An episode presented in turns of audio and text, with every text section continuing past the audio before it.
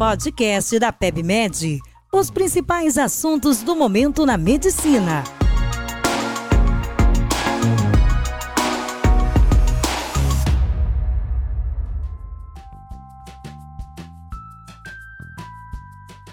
Bem-vindos a mais um episódio. Meu nome é Vinícius Zófoli, sou editor aqui do portal PVMed. Hoje eu convido a Fernanda Azevedo, a nossa colunista de gastroenterologia aqui do portal. A Fernanda é formada em medicina pela UF e também em clínica médica pela UF e em gastroenterologia pela UFES. Fernanda, muito obrigado por vir aqui com a gente hoje. A gente vai conversar hoje sobre os pólipos de cólon. Muito obrigado mesmo por aceitar o convite. Ei, boa noite, Zófoli. Eu que agradeço por estar aqui mais uma vez.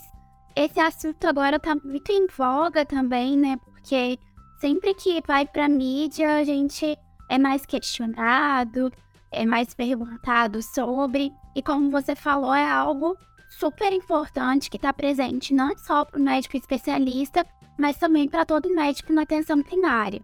Então, o câncer coloretal, ele tem um rastreio muito bem definido. A gente sabe que é recomendado para todos os pacientes acima dos 45 anos fazer uma colonoscopia de rastreio independente deles terem sintomas ou não. Isso a gente está falando para a população geral, né? E é mais importante que só você saber indicar o exame, é você também entender. Então, você entender o que é uma colonoscopia de qualidade, você entender qual é o tempo que você vai precisar para solicitar uma nova colonoscopia, né? O intervalo ali para vigilância, de acordo resultados que você obteve. Então, recentemente aí a gente perdeu dois craques do futebol por conta da doença. A gente teve uma cantora jovem também, né, relativamente diagnosticada com câncer coloretal. E a gente tem que lembrar que ele é o segundo câncer né, mais incidente no nosso país, tanto para homens quanto para mulheres. Então é muito importante a gente conhecer bem a fundo esse rastreio. Eu queria aproveitar que você falou disso, né, de saber o que é uma colonoscopia de qualidade, né, porque a gente que não é especialista e também não faz o exame, a gente às vezes não tem noção do que vocês especialistas, né, observam. Né? Conta um pouquinho para mim o que que você avalia no exame para ver se ele está adequado, se tem uma qualidade adequada do exame para poder afastar pólipos e câncer coloretal. Ótima pergunta, né? É muito importante a gente saber se o exame foi de qualidade. E para isso a gente tem que responder a quatro questões. Primeiro, o preparo ele tem que estar adequado. Então eu tenho que saber se esse colo ele está limpo. O colo limpo ele permite identificar fônicos acima de 5 milímetros. Então no exame vai vir sobre o preparo. Então todo bom exame de colonoscopia vai ter lá o preparo excelente, regular. Alguns vão usar algumas escalas, que é a escala de Boston, bem sugestivo o nome, né? Mas ah, você sempre tem que olhar o preparo. Uma outra coisa que você tem que ver é que o exame ele precisa ser completo. Então, na colonoscopia completa, precisa ir até o seco.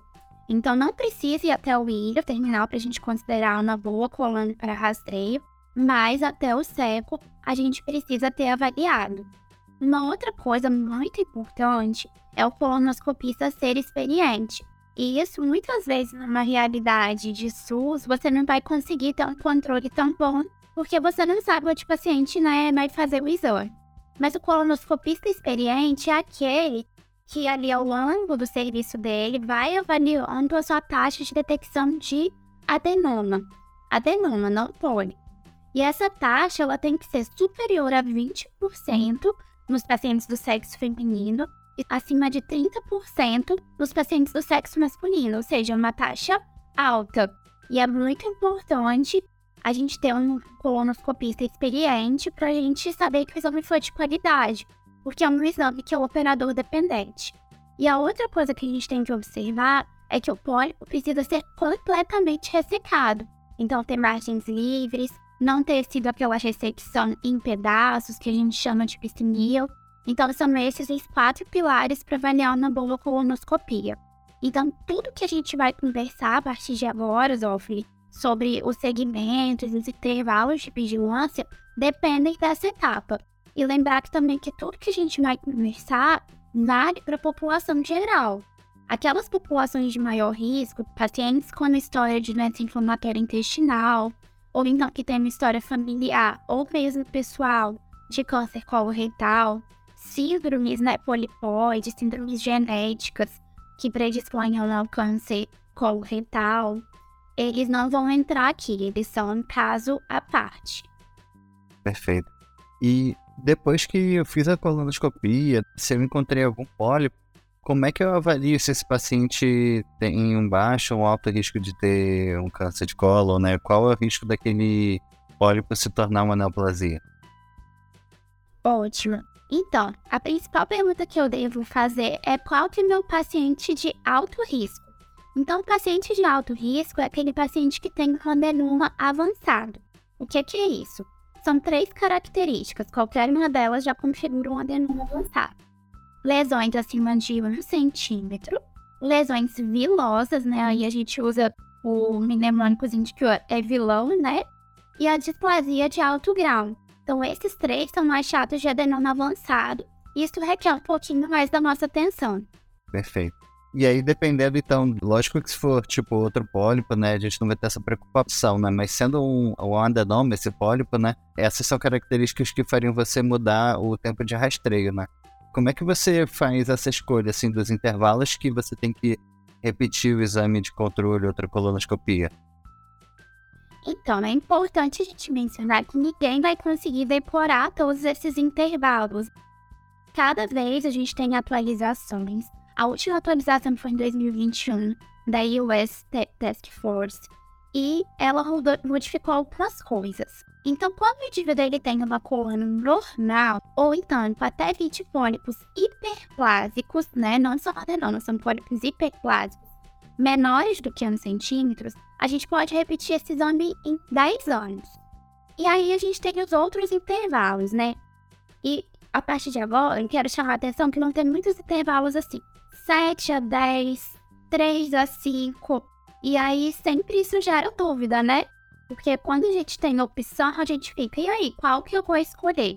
Eu vou falar quando que eu tento agir, não tenho errado, afinal é uma opção, mas eu tento agir dessa forma. Quando o paciente é saudável, ele tem boa condição para realizar o exame, ele tolera bem o preparo, eu sempre opto pelo intervalo mais curto, a fim de reduzir a chance dele ter um câncer de intervalo. Mas quando é um paciente mais debilitado, que tem mais dificuldade para exercer o preparo, eu tendo ser mais permissiva e me aproximar mais do intervalo mais longo. Então, voltando lá, né, porque a gente estava falando dos intervalos, a gente vai dividindo. Aqueles pacientes que têm 1 a 2 adenomas pequenininhos ali, de baixo risco, menores do que 1 centímetro, eu posso repetir em 7 a 10 anos. Aqueles pacientes que têm lesões césseis serrilhadas, também pequenininhas, 1 a 2 ali, né, lesões menores do que 1 centímetro, eu posso repetir em 5 a 10 anos. Aqueles pacientes que já têm 3 ou 4 adenomas desses de baixo grau ou lesões céssicas serrilhadas, todos menores que 1 centímetro, eu já posso fazer de 3 a 5 anos.